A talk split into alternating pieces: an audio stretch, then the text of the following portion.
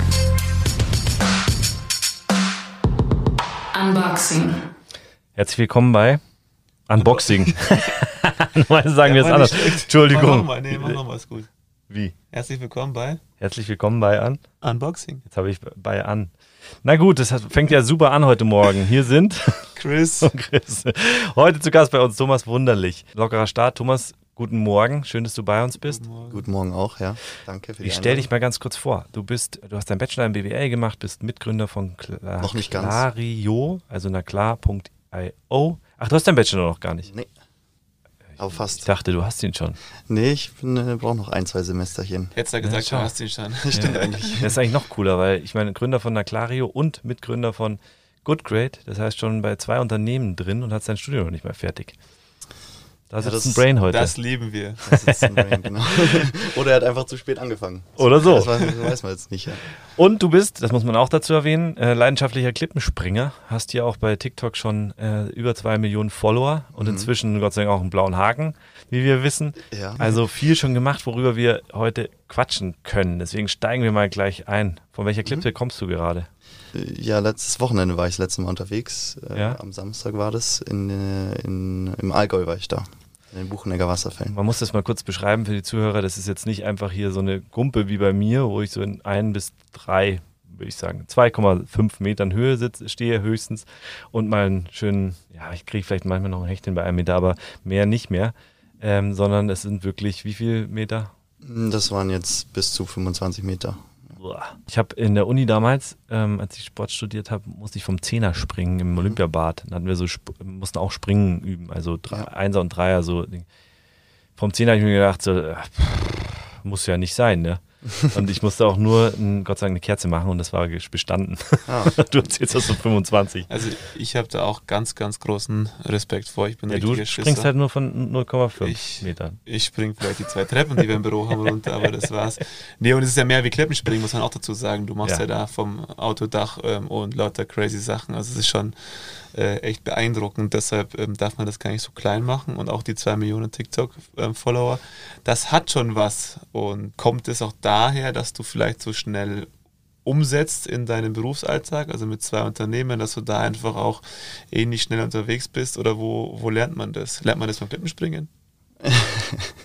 Ja, also bei mir generell, also so wie ich an Sachen rangehe, ist schon, dass ich ja lieber was mache, anstatt da groß drüber nachzudenken. Also natürlich muss man nachdenken, aber ich glaube, machen und ausprobieren ist bei mir wichtiger, als stundenlang 15 Leuten über irgendwas nachzudenken. Und genau, Aber wie macht man das beim Klippenspringen? Das heißt, du hast dich auch von Höhe zu Höhe rangetastet, oder? auf jeden Fall, ja. Also bei mir ist die Höhe jetzt nicht so das Problem. Also ich habe schon Höhenangst, jetzt nicht so extrem vielleicht wie Schön, ihr. dass du es sagst, ja. Wir haben auch keine Angst, Respekt. Respekt, stimmt, das klingt immer besser. Nee, aber bei mir ist die Höhe nicht so das Problem. Also ich sehe das eher so als Zeit in der Luft, die ich halt habe, äh, um da irgendwas zu machen. Und das sollte man sich natürlich genau überlegen, dass man da dann nicht äh, auf dem Wasser falsch aufkommt, weil so ab 10 Meter wird es dann schon gefährlich. Das heißt, du denkst gar nicht mehr über die Höhe an sich nach, sondern die Zeit, die du hast. Das heißt, umso höher, umso besser, weil du mehr Zeit hast. So ungefähr könnte man das sagen, ja. Also wir, hatten, wir hatten ja hier auch mal einen Sven Kühnle, den Freeskier. Es ist ja schon vergleichbar auch, wo du sagst, hey wow, da muss man schon auch entweder verrückt sein Auf jeden Fall. oder auch ab und zu gestört, hat man das Gefühl. Aber wenn man mit euch auch dann so spricht, mit Extremsportlern, das darf man nicht unterschätzen, da steckt ja unfassbar viel Planung dahinter. Ist es bei dir Fall. genauso? Also, ja, also das kann man sich fast gar nicht vorstellen. Also wie viel Zeit ich schon auf Google Maps allein verbringe, Ja. um irgendwelche Klippen auswendig zu machen. Dann fährt man es erstmal hin, äh, 50% der Fälle ist die dann überhaupt nicht springbar, weil irgendwie das Wasser nicht zu tief ist oder sonst was oder der Absprung schlecht ist. Und also ich würde schon sagen, dass 50% der Zeit wirklich in die Vorbereitung gehen. Und natürlich fängt man, fängt man auch erst das Schwimmbad an. Beim Einser, beim Dreier übt die Basics, sage ich mal, und baut sich so seine Tricks halt zusammen. Und wenn du dann auf 25 stehst, dann versuchst du halt die einzelnen Komponenten eben zusammenzubauen zu einem ganzen Sprung. Was für eine Tiefe brauchst du da, wenn du 25 Meter springst? Was, wie misst du dann aus, dass, ob das mit Wasser tief genug ist? ja. Ja, also das geht immer ein bisschen Pi mal Daumen. ähm, natürlich, äh, also das ist ganz interessant eigentlich. Also ich bin jetzt kein Physiker, aber es, ich habe mal ge gelesen, dass es eigentlich egal ist, von welcher Höhe man springt. Mhm. Und dass es sogar manchmal so ist, dass je höher man springt, desto weniger tief taucht man ein, weil irgendwie die, der Aufprall so viel schon abbremst.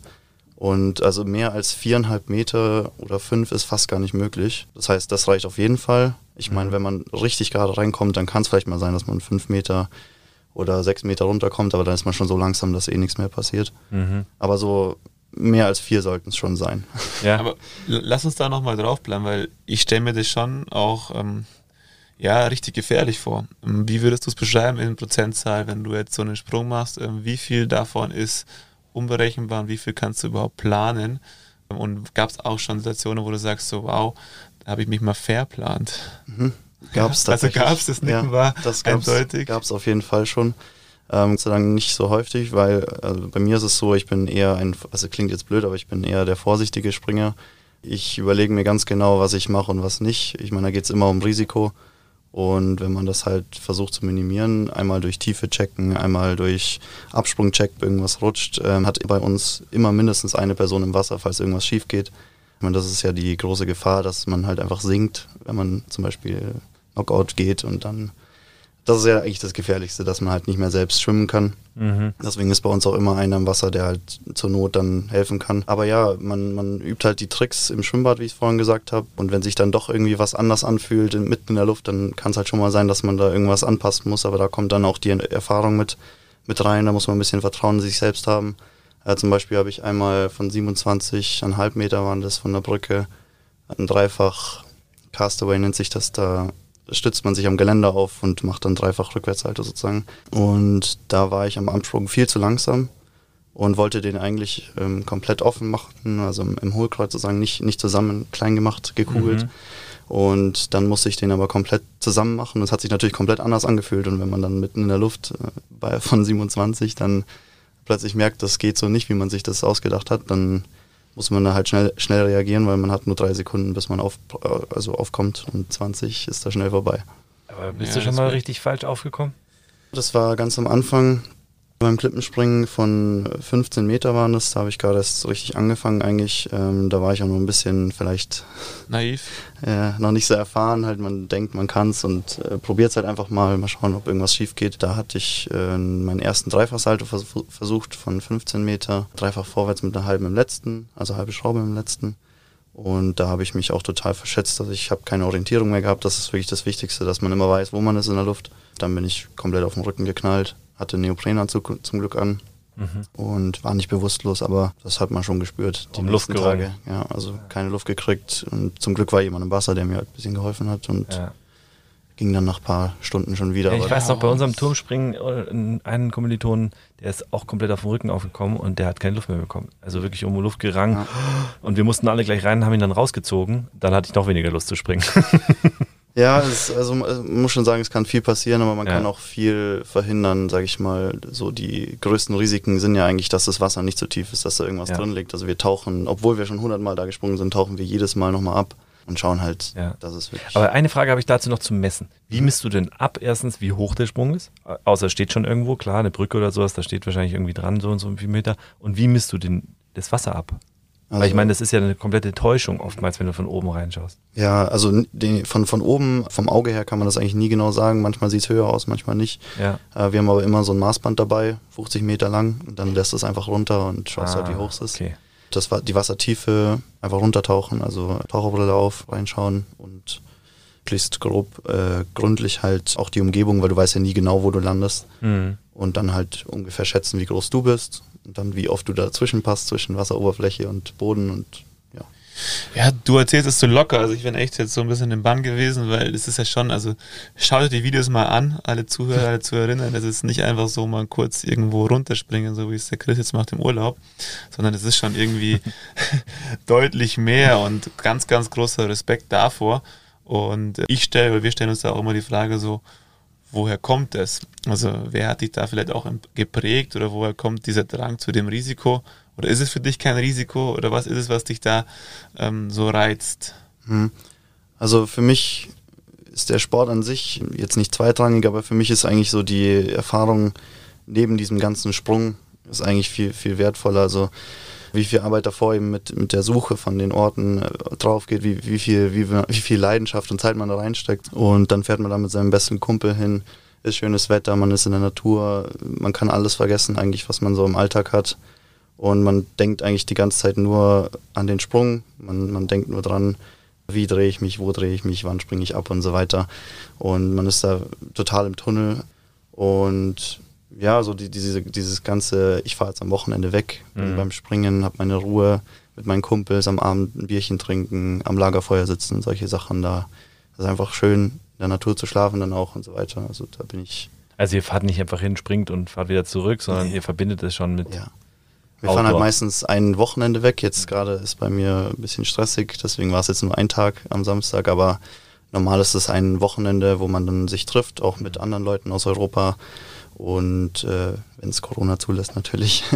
und ja, dann hat man einfach eine schöne Zeit und die Sprünge, ja, gehört, dann- gehört dann natürlich auch dazu. Du, du hast gesagt, es ist ein bisschen stressig, wahrscheinlich wegen Uni, wegen Genau. auch Beruf. Kommen wir mal zu deinen zwei Unternehmen, wo du Mitgründer bist, also Good Great und Naclario. Mhm. Würdest du uns das einfach mal kurz in ein paar Worten, ein paar Sätzen vorstellen, damit die Hörer auch verstehen, was es ist? Sehr gerne. Also die sind beide im Bildungsbereich, äh, die beiden Startups. Das erste, was du genannt hast, Good Grade, ist eigentlich das ursprüngliche Unternehmen, das ich mit dem Sebastian, dem Mitgründer, gegründet hatte. Und da geht es um professionelle Einzelförderung von Kindern, die eben in der Schule Probleme haben, fachlich oder auch, manchmal ist es ja nicht nur fachlich, sondern man kommt einfach nicht mit, äh, hat vielleicht schwierige Mitschüler, man kommt mit dem Lehrer nicht klar und so weiter. Dass wir da eben die Schulbegleitung außerschulisch machen, mit ausgebildeten Lehrern vor allem, eben im Einzelunterricht, das sind eben die zwei wichtigsten Sachen und von so einem Förderkonzept, wo es eben darum geht, diese ganze Nachhilfe so ein bisschen mehr als Nachhilfe eben zu machen. Und die andere Sache ist Naclario. Die Naclario ist auch eine Art Nachhilfeplattform. Da geht es aber eher darum, möglichst kostenlose Online-Nachhilfe zu bieten für Schüler, die sich vielleicht auch nicht leisten können. Das wurde gegründet erst vor einem Jahr im Rahmen von so einem Hackathon bei, von der Bundesregierung. Wir für Schule, glaube ich, hieß der, bin mir jetzt gar nicht sicher. Und da ging es halt vor allem ums Homeschooling, also dass man halt die Kinder während dem Homeschooling unterstützt, weil die da oft auch alleine gelassen wurden mit irgendwelchen Aufgaben, die sie dann selber bearbeiten mussten. Und da konnten die sich dann einfach online anmelden und dann per Live-Hilfe über einen Tutor einfach eine Schulfrage stellen, haben die die dann direkt beantwortet bekommen. Mhm. Okay. Hört sich ja echt alles auch super schön an. Ihr löst Probleme, ihr helft den Kindern. Ihr revolutioniert vielleicht auch so ein bisschen dieses Bildungswesen, was ja doch oftmals sehr starr ist oder bringt da ein bisschen Pep rein. Aber die Frage ist, wie verdient ihr Geld? Also was ist das Geschäftsmodell dahinter? Kannst du das nochmal erläutern bei beiden Geschichten? Mhm. Ähm, gerne, also bei dem, beim Good Grade geht es eben wirklich um die Qualität an sich. Also wir haben Lehrkräfte, die sind an der Schule tätig, wir haben Lehramtsstudenten, die halt auch pädagogisch, sag ich mal, was drauf haben. Die registrieren sich bei uns auf der Plattform, äh, geben ihren Preis an, den sie verlangen. Von diesem Preis, von dem Stundenpreis, bekommen wir 20% Provision. Mhm. Und auf der anderen Seite gibt es dann eben die Eltern, die melden sich auch bei uns an, finden über unsere Plattform ihren Wunschlehrer, können dann eine kostenlose Probestunde machen und wenn die dann eben super lief, ähm, das ist uns ganz wichtig, dass eben da auch die Chemie stimmt. Das ist ja wirklich entscheidend auch für, die, für den Erfolg der Nachhilfe. Und also, sobald es eben dann richtig losgeht, ähm, gibt es eben eine Mitgliedschaft bei uns von 20 Euro im Monat. Jederzeit kündbar ist, also wenn man es jetzt nicht mehr braucht, dann und die können äh, wieder alleine Mhm. weitermachen. genau, das ist da unser Geschäftsmodell und bei Naclario hört sich ja erstmal an, als würden wir da nichts verdienen. War auch in erster Linie so gedacht, eher so als, als soziales Engagement. Und jetzt kam aber eben noch so ein zweites Standbein dazu. Neben dieser kostenlosen Unterstützung bietet Naclario jetzt eben auch die Möglichkeit für Unternehmen, Gemeinden, Kommunen, äh, ja, irgendwelche staatlichen Einrichtungen eben Mhm. auch die Möglichkeit, äh, die Plattform zu nutzen, um eben zum Beispiel für Schüler da eben die kostenlose Unterstützung ja anzubieten. Genau, Mhm. und da, dafür verlangen die dann eben für die Einrichtungen und Wartungen und so weiter. Da habe ich auch mal eine Frage, weil das ist ja immer so ein Thema bei so Plattformen. Wie verhindert man, dass sich der Schüler und der Lehrer selber connecten? Also was bietet ihr noch on top, auf das der Lehrer oder der Schüler oder der Lehrer, die Lehrerin oder der Schüler, die Schülerin Mhm. nicht verzichten können? Ja, also jetzt, ich bleibe jetzt mal erstmal bei Good Grade, da bin ich auch ein bisschen mehr im Thema. Also klar könnte jetzt der Lehrer sagen, ich will jetzt die 20% nicht zahlen und äh, die Eltern, wie sie solchen Mitgliedschaft zahlen, ich habe den jetzt einmal gesehen und dann Mhm. machen wir es halt selber. Das ist natürlich ein Problem. Bei uns ist es tatsächlich noch gar nicht aufgetreten. Die Lehrer sind zum einen extrem treu und auch die Kunden, weil wir das eben, glaube ich, auch qualitativ eben auf einem ganz anderen Level aufziehen jetzt als, als andere Marktteilnehmer, wo dann auch die Bindung viel intensiver ist mit den Kunden und auch mit den Lehrern. Also allein die Lehrer haben wir, bevor das sie überhaupt bei uns anfangen, haben wir zwei Gespräche mit denen, äh, wo Mhm. wir natürlich über die Tätigkeit an sich sprechen, aber natürlich auch über die Personen. Und da lernt man sich natürlich kennen. Und natürlich gibt es auch eine Kooperationsvereinbarung zwischen Mhm. uns und da steht natürlich auch drin, dass sie das nicht dürfen. Ähm, Ja, und ich glaube, ihr nehmt den Lehrern ja auch die ganze Koordination Das ab. meinte ich Also, auch. genau, also genau. der, der Nutzen an sich für die Lehrer ist eben, dass die Schüler bekommen natürlich. Sie können bei uns auch in der Regel mehr verlangen, als sie jetzt ohne uns machen, äh, verlangen könnten. Äh, das heißt, sie haben mehr, mehr Verdienstpotenzial. Ähm, und wir nehmen die ganze, wie du gesagt hast, die ganze Ko äh, Organisation eben ab. Also die Bezahlung läuft auch alles über uns. Ähm, das heißt, es ist für die schon relativ entspannt, ja. Ja. Und ich meine, für die, für die Schüler ist der Vorteil oder für die Eltern, glaube ich, ich kenne ja eure Webseite, dass man sich einfach Wunschlehrer suchen kann. Und ich Genau glaube so. jetzt auch äh, situativ äh, verändern kann, oder? Ja, also zum einen, also genau für die Lehrer, genauso wie bei den Lehrern nehmen wir halt den Eltern auch die ganze Organisation ab. Also die mussten sich nicht auf eBay Kleinanzeigen jetzt Ja. mühsam einen Lehrer suchen. Wir wählen die natürlich auch sehr genau aus, die Lehrer, die bei uns sind. Also die haben alle ein erweitertes Führungszeugnis und so weiter, Zeugnisse, Lebenslauf und so weiter. Die kriegen natürlich auch noch so ein bisschen Zusatznutzen. Also die kriegen zum Beispiel nach jeder Stunde vom Lehrer ein Feedback über die Stunde, was gemacht wurde, welche Hausaufgaben, wieso die Entwicklung ist und so weiter. Und das interessiert die natürlich. Mhm. Und deswegen haben wir damit eigentlich keine großen Probleme. Ja, dass aber ist ja auch cool. Ich habe ja den Qualitätsnachweis da, also eine ich jetzt Qualitätssicherung dann eigentlich. Und ich meine, wir, wir kennen es ja auch ein bisschen von euch.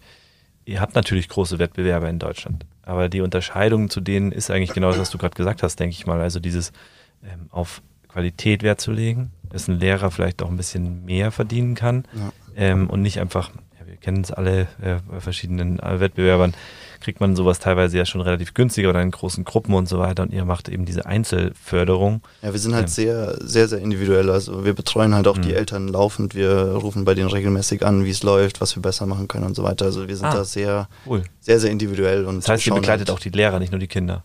Genau, ja, also wir, beide Seiten. Wir, wir kümmern uns da halt sehr, sehr gut drum, Mhm. ähm, dass die eben auch zufrieden sind. Und ich glaube, bei so großen, wir sind jetzt eben noch nicht so groß, aber selbst wenn wir groß werden, wollen wir das eigentlich beibehalten, dass wir halt da nicht nur jetzt einen Kunden haben, sondern Ja. da geht es ja wirklich um was, was sehr äh, Spezielles. Es geht ja ums Kind und ähm, ist auch für die Eltern eine große Frage von Vertrauen und Ja. das muss man natürlich erstmal aufbauen.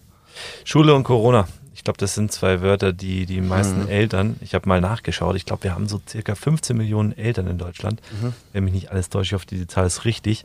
Aber eigentlich Wahnsinn, was für eine Zahl, die Kinder unter 18 Jahren haben. Das sind Mhm. eigentlich zwei Wörter, also Schule und Corona, die will jeder vergessen. Mhm. Auf Äh, jeden Fall. Wie, wie war da eure Zeit eigentlich so vom Geschäftssinn, müsste man denken, voll der Aufschwung? Oder wie, wie war da die Zeit? Wie habt ihr die Ja. erlebt als diese Plattform quasi? Ja, also wir waren, das war ja März 2020, glaube ich, ging es mal so richtig los, auch mit Schulschließungen und so weiter. Mhm. Bin ich mir jetzt gar nicht mehr so ganz sicher, aber ähm, das ist eigentlich so die Hauptsaison von Nachhilfe. Also da geht es eigentlich gerade gerade richtig los, sage ich mal, das Geschäft. Und ja, und da kam dann eben dieses Thema Corona auf und plötzlich hieß es, keiner geht mehr in die Schule, keine Mhm. Prüfungen mehr und das hat uns schon eher im negativen Sinne getroffen. Also da ging dann, kam schon ein kleiner Einbruch, sage ich mal. Wir haben dann möglichst schnell versucht, alles auf online umzustellen, dass halt die Kinder trotzdem Unterstützung bekommen, aber viele Eltern waren da eben noch sehr, sehr skeptisch, genauso wie wir. Also wir, Mhm. wir haben ja bewusst erst keinen Online-Unterricht angeboten. Dann waren wir ganz überrascht, wie gut das eigentlich funktioniert, wenn man es richtig macht. Mhm. Und ja, aber eher, also Corona hat uns nicht, nicht geholfen, sage ich mal so. Ist wahrscheinlich auch so, hätte ich jetzt wahrscheinlich auch unterstrichen, weil es ist so viel Neues gewesen von zu Hause, dieses Homeschooling-Thema. Aber was halt schon passiert ist in dem Jahr, ich glaube, das Bewusstsein für solche digitalen Themen ist bei, bei jedem jetzt da. Und ich glaube, wenn jetzt wieder alles normal läuft, könntet ihr profitieren. Würdest du das so unterstreichen? Also merkt man jetzt auch vielleicht so ein bisschen einen Trend in die Richtung, dass genau solche digitalen, modernen Marktplätze, Geschäftsmodelle auch ähm, dann eben einen Aufschwung bekommen. Ja, auf jeden Fall. Also die Eltern kennen sich da jetzt auch viel, viel besser aus und die kennen auch mittlerweile die Unterschiede zwischen gutem Online-Unterricht Mhm. und schlechtem Online-Unterricht. Ja. Und ich meine, das große Problem bei unserem Geschäftsmodell, wenn wir sagen, wir wollen nur Präsenznachhilfe anbieten, dann, äh, wenn wir irgendwie expandieren wollen, wir werden es nie schaffen, dass wir in jedem Fleck von Deutschland einen Nachhilfelehrer haben, der dann einem Kind helfen kann, der Mhm. irgendwo hinter sieben Bergen wohnt. Heißt, Online-Unterricht ist da eine Riesenchance, eben diese Lücke zu schließen. Und das merken wir jetzt auch gerade. Also die Lehrer finden das natürlich auch bequemer. Die müssen nirgendwo hinfahren, haben keine Fahrzeiten, keine Fahrtkosten. Und wenn, wenn man den Unterricht eigentlich gut aufbaut, wie das bei uns eben auch läuft, ähm, dann ist dieser Online-Unterricht oder Präsenzunterricht eigentlich nur das Medium, wie ich es rüberbringe. Und das haben wir festgestellt, ist eigentlich gar nicht mehr so das große Problem. Also mhm. Kinder sind da meistens sogar noch motivierter, weil die es irgendwie cool finden, dass mal was Neues ist und so weiter. Und jetzt kommt dann nicht diese Nachhilfelehrer nach Hause. Vielleicht so noch ein Tablet oder sowas geschenkt für die anderen genau, Eltern. Ja. Können dann darauf Spiele spielen, genau. Nee, also äh, Online-Unterricht ist auf jeden Fall eine riesen, riesen ja. Chance. Ja. Ich kann mir vorstellen, jetzt, wo die Schule auch wieder mit Präsenzunterricht kommt, ist es vor allem eine riesen Chance, weil ich meine, vorher hast du Schule online und dann auch Nachhilfe mhm. online, das wird einfach ziemlich viel und die Konzentration vor so einem Bildschirm ist deutlich schwieriger aufrechtzuerhalten wie jetzt vor Ort. Ich glaube aber jetzt, wenn sie wieder in Präsenz sind, kann ich mir vorstellen, ist das echt ein Zusatz, den viele gerne haben wollen. Aus eigener Erfahrung, wie wichtig es ist, sowas aufzubauen. Du hast ja schon gesagt, hilft ihr da den Lehrern auch, dass die solche Stunden gut aufbauen können? Ja, auf jeden Fall. Also wir haben da so eine Art Trainings gemacht. Also da, wir haben sogar, wo das angefangen hat, da haben wir sogar die Lehrer, die, sag ich mal, nicht so fit sind in dem Online-Bereich. Wir haben ja auch ein paar Lehrkräfte, die ein bisschen älter sind, pensionierte Lehrer und so weiter. Wir haben einfach persönlich angesprochen, ob sie da Unterstützung brauchen und haben dann natürlich auch Anleitungen gemacht, ähm, Tools vorgestellt, äh, virtuelle Tafeln vorgestellt und so weiter, wie man das benutzen kann mit den Schülern. Ja, da haben wir die auf jeden Fall unterstützt, weil ich meine, sonst sind die wie in der Schule, wie es ja in der Schule war. Also da waren die Lehrer ja komplett auf sich gestellt. Die mhm. mussten das vom, vom einen Tag auf den anderen, mussten die ja äh, alles auf Online umstellen. Mhm. Und es ist ja klar, dass die ohne die richtige Ausbildung, die wurden ja gar nicht darauf ausgebildet, ähm, das nicht, nicht wirklich gut hinbekommen haben. Und, äh, ja. Also, du, hast es, du hast ja vorher angeschnitten, also anfangs war es ja dieses Modell, glaube ich, ihr wolltet bewusst offline, also dieser One-to-One-Unterricht. Jetzt natürlich habt ihr da viel mehr Möglichkeiten. Am Anfang immer Henne-Ei. Du brauchst die Lehrer in den mhm. gewissen Regionen, was ja doch nicht einfach ist. Also es ist ja nicht so, dass ich da irgendwo überall zigtausend Lehrer finde. Ja. Aber jetzt ist es ja doch so, dass auch ein Lehrer aus Bayern den Schüler irgendwo anders betreuen könnte, zum Beispiel. Da habt ihr jetzt ja deutlich mehr Wachstumspotenzial. Was habt ihr da geplant, um das so ein bisschen auch mehr nach außen zu tragen? Ist die Plattform dafür schon ausgerichtet, dass man dann auch wirklich mehr Frequenz bekommt? Meinst du jetzt die das, die ganze Backbone, sag ich mal, von, von der Plattform her? Eben, ist es jetzt nicht mehr regional, also ist ja nicht mehr das Thema, dass es die Region ab, abhängig ist. Das war ja bei euch immer das größte Thema. So, ich habe das mhm. Region Norid München, wo ihr sehr stark seid, wo ihr selber akquiriert habt, aber jetzt ist es ja eigentlich egal, mhm. woher die Leute kommen. Das heißt, das Ganze ist ja deutlich skalierbarer. Oder habe ich da einen, einen Denkfehler? Habt ihr das auch wirklich jetzt in der neuen Ausrichtung mit drinnen oder wollt ihr da an eurem alten Ansatz doch langfristig festhalten? Also ich glaube, wir werden immer dieses Standbein Präsenzunterricht behalten. Also wenn wir Lehrer zum Beispiel jetzt in Hamburg kriegen, mhm. dann nehmen wir die natürlich. Haben wir sogar schon ein, zwei. Mhm. da, da, spricht ja eigentlich nichts dagegen. Also unsere ja. Plattform ist generell von Anfang an deutschlandweit ähm, skalierbar gewesen. Also das war eigentlich immer bereit, sage ich mal. Natürlich äh, muss man langsam wachsen, dass man das auch alles schafft, aber wir sind auch ein recht kleines Team noch. Aber generell würde das, äh, klar, ist kein Problem. Ja. Aber jetzt kann ich natürlich aus Hamburg einen Lehrer nehmen, der mir zum Beispiel im Gespräch genau. sympathisch ist, wo ich sage, hey wow, der hat eine mehr Kompetenz und kann den natürlich auch aus Bayern buchen, ja. digital, was jetzt ja vorher nicht der Ansatz war. Mhm. Aber wir haben auch zum Beispiel Lehramtsstudenten, die gerade ein Auslandssemester machen Super. in Rio oder ja. sowas und mhm. die sitzen dann eben vom Computer und geben halt Nachhilfe in München. Ja, das, wenn man das jetzt alles so hört, dann müsste man sich ja eigentlich denken, das ist ja der neueste Scheiß, sag mal mal so, ja. So zu, gegenüber dem Wettbewerb. Ich will jetzt ja keine Namen nennen, aber wir wissen, glaube ich, jeder, der mal Nachhilfe oder Nachweis zu tun hat, es gibt Wettbewerber, wo du für einen Appel und ein Ei eine Nachhilfestunde bekommst und bist dann und einer unter vielen und so weiter. Wenn ich mir das so anhöre, was du uns erzählst und wie Good Grade läuft, warum macht das nicht jeder? Warum nutzen das noch nicht alle? Ich glaube halt, dass die, die, die andere Nachhilfe ist, glaube ich, ein ganz anderer Ansatz. Also da geht es dann, glaube ich, eher so um eine Art Hausaufgabenbetreuung. Also das mhm. ist halt nicht so wirklich speziell aufs Kind. Die konzentrieren sich nicht so ähm, direkt aufs Kind, auf, auch vielleicht auf die Ursachen. Also wir schauen mhm. auch, bevor das überhaupt losgeht mit der Nachhilfe, schauen wir auch, wo das überhaupt herkommt, das Problem. Warum das vielleicht nicht jeder macht, ich glaube, das größte Problem ist, dass uns noch nicht so viele kennen. Mhm. Aber wenn sie uns dann kennen, dann äh, ärgern sie sich, dass sie uns erst jetzt kennen. Ja. Also das hören wir immer wieder, dass sie halt davor immer ganz viel ausprobiert haben mit anderen äh, Unternehmen jetzt auch keine Namen nennen, aber ähm, und dann halt uns gefunden haben durch irgendwelche Empfehlungen. Also das ist eigentlich auch das Wichtigste, mit eins der wichtigsten Sachen sind eben die, die Empfehlungen von Kunden zu Kunden. Und ja, das ist, glaube ich, das war, was so eine Hürde ist. Ja. Du bist ein echt junger Bursche. Wie alt bist du jetzt, Thomas? 24. 24. Und wir wissen ja, du hast das Ding selber mit Sebastian zusammen damals gegründet. Mhm. Waren das genau die Bauchschmerzen, die ihr hattet? Also selber als Schüler, wo ich sage, ich, irgendwie habe ich niemanden, der mir wirklich helfen kann. Also mhm so wie es bräuchte? Also ich hatte, ich hatte tatsächlich Nachhilfe in der Schule. Ähm, der Sebastian hat Nachhilfe gegeben mhm. und der hat da sozusagen seine Erfahrungen daraus aus seiner Tätigkeit als Nachhilfelehrer mit reingebracht und ich habe meine Erfahrungen aus der Nachhilfe an sich mitgebracht. Also ich war jetzt nicht in einem Institut, aber äh, wir hatten immer mal wieder wechselnde Nachhilfelehrer, weil die eine ist fertig mit dem Studium, die andere macht das und das. Und dann äh, muss er natürlich immer wieder neue suchen und dann passt die eine nicht und so weiter. Mhm. Also das ist immer das Gleiche. Und die war jetzt auch nicht in dem Sinne ausgebildet und der Erfolg war jetzt nicht eine Verbesserung, sondern es war zumindest halt das Niveau gleich halten, was ja auch schon mal ein Erfolg ist. War so individuell betreut wurde ich da jetzt nicht, als dass da irgendwie große Verbesserungen auch persönlich, sage ich mal. So ist der Anspruch nach oder der Wunsch nach Individualität im, in der Nachhilfe gestiegen. Ja.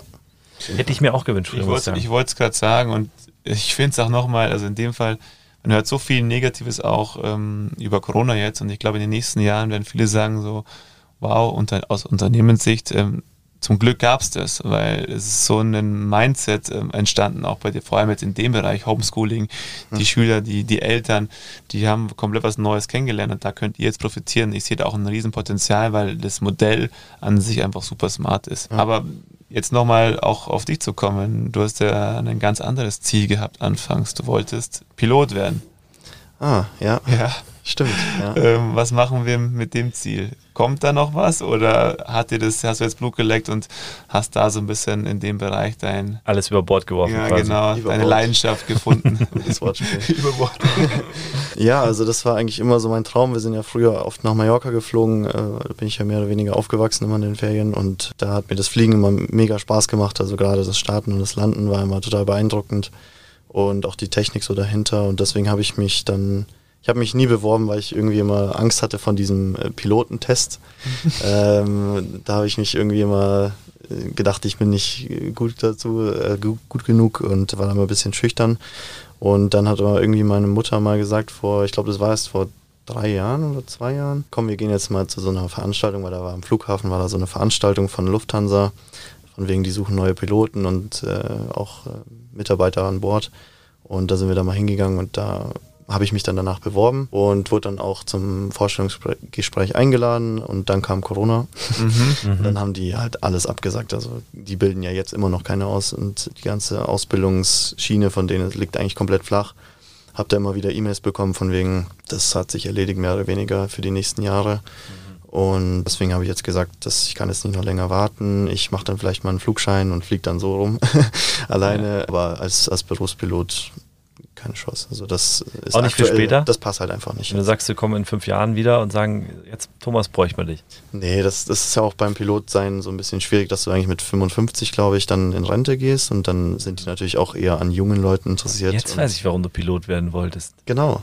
Man hat früh, man hat früh wieder nichts zu tun, genau. nee, aber ist leider, ähm, hat es nicht sein sollen. Wenn ich später mal, wenn mir mal langweilig ist, mache ich einen Flugschein und dann fliege ich mit einer aber kleinen Cessna rum. Eigentlich super interessant, gell? Ich will Pilot werden und macht dabei Klippenspringen von. Das ist ja auch sagen, Ich fliege ja auch. Ja, ja. Ich, ich falle eher. Ich, bei dir braucht man bei immer einen aber eher Co-Piloten, weil nicht, dass du mal rausspringst und dann, wer weiß. genau. Nee, so, aber das ist ja doch schon, Höhe. das ist ein Thema ja, ähm, das ist ja dann doch gar nicht so weit weg gewesen. Also vor zwei Jahren, wenn du sagst, und vor Corona nochmal die Idee gehabt, ähm, hättest du dich dann auch für das entschieden? Also wenn du sagst, so, du müsstest abwägen? Ist also, das so ja. tief in dir drin, dass du sagst, das Fliegen reizt dich? Ja, ich war schon into it. Also ich, ich wollte eigentlich, wenn, also die haben mich ja genommen zum Vorstellungsgespräch, hatte ich auch einen Termin. Da wollte ich dann so einen Kurs machen eben, Aha. einen Vorbereitungskurs, war ich auch schon angemeldet. Und also ich hätte das auf jeden Fall gemacht. Wäre wär eigentlich genau mein Ding gewesen, glaube ich. Ich kann, ich bin halt technisch und äh, praktisch eher so. Also ich kann gut Boot fahren, ich kann halt gut Auto fahren, ich bin halt, äh, ich kann gut Maschinen bewegen, sag ich mal mhm. so. Und äh, deswegen hätte wäre das wahrscheinlich genau das Richtige für mich gewesen, aber wie gesagt, Schicksal. Hat nicht, hat nicht so, sollen sein. Ja. Cool. Jetzt fährst du eben die zwei Schiffe Good Great und Aclario. Wollte gerade sagen. Genau. So. Du fliegst die beiden. Was sind deine Ziele für die nächsten Jahre? Hast du da so persönlich, wo du sagst, da möchte ich einfach noch weiterkommen? Ja, also ich jetzt erstmal mein Studium fertig machen, beziehungsweise den Bachelor, dann überlege ich mir mal ganz genau, ob ich vielleicht noch einen Master mache, aber jetzt aktuell eher, eher nicht so. Und dann möchte ich auf jeden Fall mit Good Grade noch ein bisschen weiterkommen, weil es, wie ihr auch gesagt habt, eigentlich Riesenpotenzial hat und wir das aktuell, glaube ich, noch nicht so ganz optimal nutzen, dass wir uns halt endlich mal bekannt machen. Da möchte ich eigentlich schon weiterkommen und ja, wenn das dann gut läuft, müsste, möchte ich natürlich auch von Good Grade irgendwann mal ja, leben können und gut leben können und ja. Ja, super cool. Also ist ja immer so, das, das Thema hört man immer oft, so ich möchte bekannt machen und ihr seid ja doch noch sehr, sehr jung und bei solchen Modellen, glaube ich, ist es, gibt es nur eine Option, entweder man hat richtig viel Geld mhm. oder man hat halt einfach ein bisschen Geduld, so, glaube ich. Ähm, aber diese Phase jetzt hat doch einiges beschleunigt und ich glaube, ihr seid da gut aufgestellt, auch mit, mit euch beiden jungen, engagierten Unternehmern. Ähm, und du hast da noch eine Möglichkeit, das Ganze bekannt zu machen, wenn wir nochmal auf Social Media kommen. Ich meine, mhm. diese zwei Millionen auf TikTok, das ist schon wirklich was, ähm, das hat nicht jeder. Also da gibt es, glaube ich, in Deutschland, lass mich lügen, keine 20, die wahrscheinlich ähm, in der Reichweite unterwegs sind. Also wir hatten ja letzte Woche Pascal Gurk hier mit 2,7 ähm, Fußball-Influencer und er ist, glaube ich, der Größte. Also da fehlt es nicht mehr viel. Mhm. Ähm, wie wichtig ist das für dich oder auch für jetzt dein Unternehmen, dein Unternehmen, Social Media allgemein? Also ich glaube, also Social Media ist erstmal ein Riesenbegriff, also da kann man sich ja ganz viel drunter vorstellen. Ich glaube, bei uns ist es aktuell noch ein bisschen so, dass wir halt die Zielgruppe vor allem als Eltern haben, weil ich glaube, äh, dass zumindest die Schüler, also ich, ich glaube es und weiß es eigentlich von mir noch aus meiner Schulzeit, dass die Schüler nicht so wirklich die treibende Kraft sind, wenn es um Nachhilfe geht. Also mhm. es ist sehr unwahrscheinlich, dass ein Achtklässler zu dir kommt und sagt, hey, ich bin schlecht in Mathe, bitte hilf mir. Ähm, sondern das ist ja meistens so, die Mutter sieht die Sechs im Zeugnis und sagt, äh, hier, Nachhilfe mhm. jetzt. Und deswegen ist bei uns eben die Zielgruppe Mütter und Väter, also Eltern generell, und die sind ja noch so ein bisschen scheu, was mhm. Social Media angeht. ich glaube, das wird sich äh, bald ändern oder hoffe ich zumindest. Aber ja, Social Media ist, glaube ich, für uns aktuell noch so ein bisschen schwer durchschaubar. Für, für die Eltern mhm. zumindest auch, äh, um die da zu kriegen. Ja. Da, da würde ich dir jetzt mal nochmal hier kurz widersprechen, weil ich glaube, wenn du, also es gibt noch keinen Ansatz, wie, wie Kinder von einem Nachhilfeunternehmen, Nachhilfelehrer so angesprochen werden, dass sie das intuitiv selber machen, weil das Kind selber weiß ja, dass es schlecht ist. Also das Kind selber will ja will er nicht durchfallen beispielsweise. Es will ja keine schlechten Noten haben. so. Mhm. Aber bisher ist es ja immer so, dass diese Branche oder der Nachhilfelehrer war meistens was sehr Konservatives, irgendwie ja, nicht, ja nicht sexy, behaftet. genau, negativ also. behaftet, nicht sexy genug irgendwie. Aber wenn jetzt ein Good Geld kommt mit, mit den knalligen Farben, mit einer coolen Anzeige auf mhm. TikTok, wie, wie man dann vielleicht irgendwie in die Klippe runterspringt und sagt, hey, das ist der Gründer, ähm, dann kann ich mir gut vorstellen, dass das abgespeichert wird und das Kind sagt beim Abendessen bei der Mutter und sagt, schau mal, ich habe was gefunden. Das wäre doch was Besseres, wie jetzt der, ja. der Nachbar nebenan mit, äh, mit 70, der halt irgendwie seit, seit 30 Jahren Nachhilfe macht. Und das ist, glaube ich, so ein Umdenken, was gerade stattfindet. Und da gibt es auch noch die wenigen, die, glaube ich, die ansprechen. Und dafür ist halt schon so ein Kanal wie TikTok. Viele schimpfen immer zu jung, für euch wahrscheinlich auch irgendwie dankbar, mhm. glaube ich. Und wer weiß, was da noch kommt, wenn man das irgendwie gut kombinieren kann. Ja, hat das meine, meiner Meinung Meinung nach Riesenpotenzial und ich würde da die Kinder gar nicht so, so versuchen runtermachen zu wollen, weil die wissen das schon auch oftmals. Ja, ich finde es auch, muss man auch sagen, die neue Generation, also ist eine andere wie meine. Ich mhm. habe noch nicht so viel selbst entschieden oder entscheiden wollen und ja. ihr, ich weiß nicht, also du bist ja auch 24 eine Generation Z. Ist das Z? Was ist das? Oh Gott, ich weiß nicht. Also eine nach mir auf jeden Fall und ich ja. merke es bei den Jüngeren und wir haben ja auch ein paar Mitarbeiter, die jünger sind. Also es ist schon Wahnsinn, wie selbstbestimmt manche da handeln und ja ob es jetzt äh, ja, umwelttechnisch ist oder was ich esse, wie gesund ich lebe und so weiter. Also ich habe mir da mit 2024 nee. deutlich weniger Gedanken, bis gar keine ja, gemacht. Das stimmt, ja. Und da brauchst du auch keine Nachhilfe mehr mit 20 und 24. Nee, äh, ich hatte aber auch, ich hatte ein richtiges Lernproblem, muss ich an der Stelle echt sagen. Also mhm. ich war, ich habe Probleme beim Konzentrieren, ich habe ein Kurzzeitgedächtnis, ich hatte immer andere Sachen im Kopf, auch klar für ein Kind irgendwo mhm. ähm, und habe aber auch nie einen Nachhilfelehrer bekommen oder gekriegt, eine Lehrerin, die mir Spaß gemacht hat. Und das war für mich was ganz wichtig. Ich brauchte irgendwas, was mir Spaß macht, wo ich, wo mir jemand Geschichten gibt, weil ich einfach visueller Mensch bin und so weiter. Das hat niemand geschafft, bis auf eine Lehrerin. Und die hatte einfach allein schon eine Wahnsinnsausstrahlung. War ein bisschen jünger, auch hübsch. Mhm. Er hat jetzt aber, ich sag mal, hat vielleicht seine Nebenwirkung gehabt. Nein, aber sie hatte eine Ausstrahlung und sie hatte eine krasse Strenge eigentlich auch. Mhm. Und es war die einzige, die, an die ich mich so richtig erinnern kann, die mir was gebracht hat und wo ich als Schüler auch gesagt bei der will ich bleiben. Mhm. Also die ist jemand, die bringt mich weiter, weil die mir einfach, die hat fordert was, die hat Ausstrahlung, die, die sagt dir auch, wenn du was gut gemacht hast, sagt dir auch, wenn du was scheiße gemacht hast. So. Ja. Und ich glaube, das ist so eine Sache, das wird heutzutage noch, also bei den neuen Generationen noch ein bisschen mehr selbstbestimmender. Ja, also ich glaube, ich muss da auch ein bisschen zurückrudern. Also klar, wenn man das richtig macht, dann kriegt man die Schüler vielleicht schon, aber bei uns ist eben so, dass wir jetzt gerade über TikTok, glaube ich, könnte man es tatsächlich äh, gut schaffen, wenn man da viel Zeit und äh, Arbeit reinsteckt. Ich glaube, das ist jetzt nicht so schnell gemacht, wie man sich manchmal vorstellt. Mhm. Aber wenn man das cool aufmacht, ist da auf jeden Fall großes Potenzial, das wir aktuell noch nicht so gut ausschöpfen, glaube ich. Aufgrund von personellen Ja, ist ja vollkommen klar. äh, Themen, aber digitales Produkt, eine Plattform, wie ihr sie baut, Hut ab erstmal, dass die so dasteht, wie sie dasteht, also dass sie funktioniert. Ich glaube, das ist der Fokus so. Und dann gibt es halt nochmal die Sparte und ich glaube, da hat man unfassbar viele Möglichkeiten. Und das äh, können wir gerne nochmal im nächsten Wie, Podcast. wie, und wie ähm, ist, also an der Stelle möchte ich auch noch wissen, wie ist Social Media für dich privat? Du nutzt es ja extrem viel mit, mit Mhm. deinen Sprüngen und so weiter. Was hat das für eine Bedeutung und wie viel Zeit verbringst du da auch? Ja, das ist auch ganz lustig. Da habe ich letztens wieder Kommentare gelesen unter meinem Video, dass ich das alles nur mache, damit ich Likes auf Instagram bekomme. da Okay. bin ich gleich ein bisschen sauer geworden, aber ist auf jeden Fall nicht der Fall. Ich verbringe äh, schon relativ viel Zeit, äh, also in meiner Freizeit, wenn ich halt Zeit habe äh, auf Mhm. Social Media. Klar, ich poste auch immer re recht häufig von meinen Sprüngen halt, wenn ich was zum Posten habe, aber das sehe ich eigentlich eher so als nebenbei. Ich poste halt, weil ich es habe und weil es mir auch irgendwo was bringt. weil du es kannst. Weil ich kann, genau. nee, aber auf TikTok ist es aktuell sogar ziemlich schwierig. Also ich bin da die ganze Zeit gesperrt, weil die da recht streng sind, Risiko. wegen zu gefährlich und so Mhm. weiter. Äh, obwohl ich verifiziert bin, obwohl Mhm. ich zwei Millionen habe und so weiter. Das ist total wahllos. Auch Mhm. äh, löschen die da meine Videos und Vielleicht musst du so eine Vorbereitung, die du uns vorher erzählt hast, mal, mal TikToken.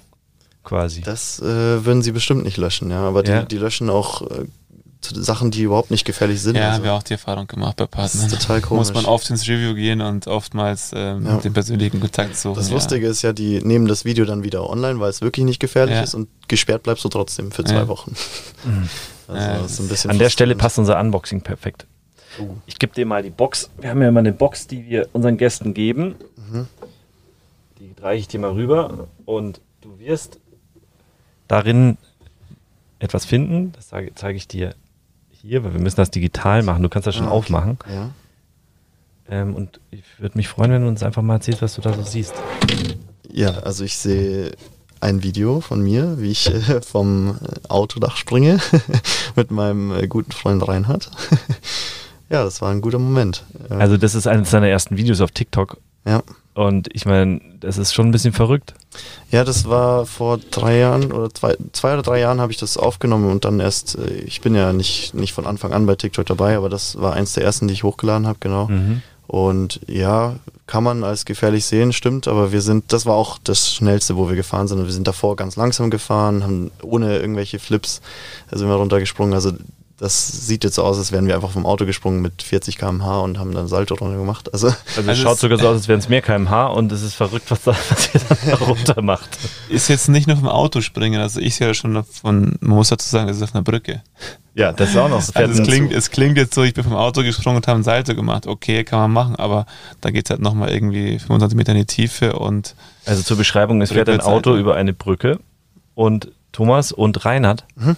Ste- sitzen da drauf, halten sich noch fest. Zuerst springt Thomas einen, auf jeden Fall Rückwärtssalto, aber einfach oder zweifach war, weiß ich nicht. Und der Reinhard springt dann hinterher, ähm, sozusagen fahrend in einen Fluss. Wie viel Meter? 25? äh, nee, nee, das, war, das waren viel weniger. Das waren, glaube ich, 12 oder Ja, es 13. reicht Schaut verdammt hoch aus. aber über 1000 Mal geteilt auf WhatsApp, ähm, über ähm, 100.000 Aufrufe, 100.000 Likes. sind es, glaub ich. 100.000 Likes sind es sogar, Aufrufe Ja. sogar noch mehr und über da- 200 Kommentare. Also es zeigt natürlich, dass es schon Ja, damals war TikTok noch ein bisschen entspannter. Also da konnte ich eigentlich alles hochladen. Die haben dann, die haben dann nie irgendwas gelöscht. Ja. Da war noch keiner auf TikTok. Ja, das war wirklich so. Also da habe ich, glaube ich, gerade den richtigen Zeitpunkt getroffen. Also ich bin schon eigentlich der, der größte Springer auf der Plattform, sage ich mal. Mhm. Es gibt noch einen Kumpel von mir, der ist auch auf 2,3, glaube ich. Hat er auch einen blauen Haken? Das nicht. Siehst du? Geht ja Nicht. gar nicht. Ja, eben. Nee, schön, aber das ist so für uns die Abrundung von heute auch gewesen, weil es ist eigentlich schon krass, äh, was du da so machst und wie du es auch, auch ins Berufliche rüberziehst, einfach Mhm. zu probieren, aber trotzdem jetzt nicht ins Blaue rein, sondern was vorbereiten. Ich glaube, Ja. das ist so ein bisschen, äh, es ist auch das, was wichtig ist, dass ich nicht etwas nur mache, sondern schon vorbereite, aber nicht zu groß aufblase Mhm. ähm, und dann einfach mal mache. Und das sieht man an diesem Video, glaube ich, sehr gut. Das stellen wir auch gerne zum Podcast dazu. Mhm. Ähm, dass die Leute das mal sehen und dann Ja. dir auch folgen können. Wir Sehr stellen gerne. das auch in die Fußnoten rein, Show Notes.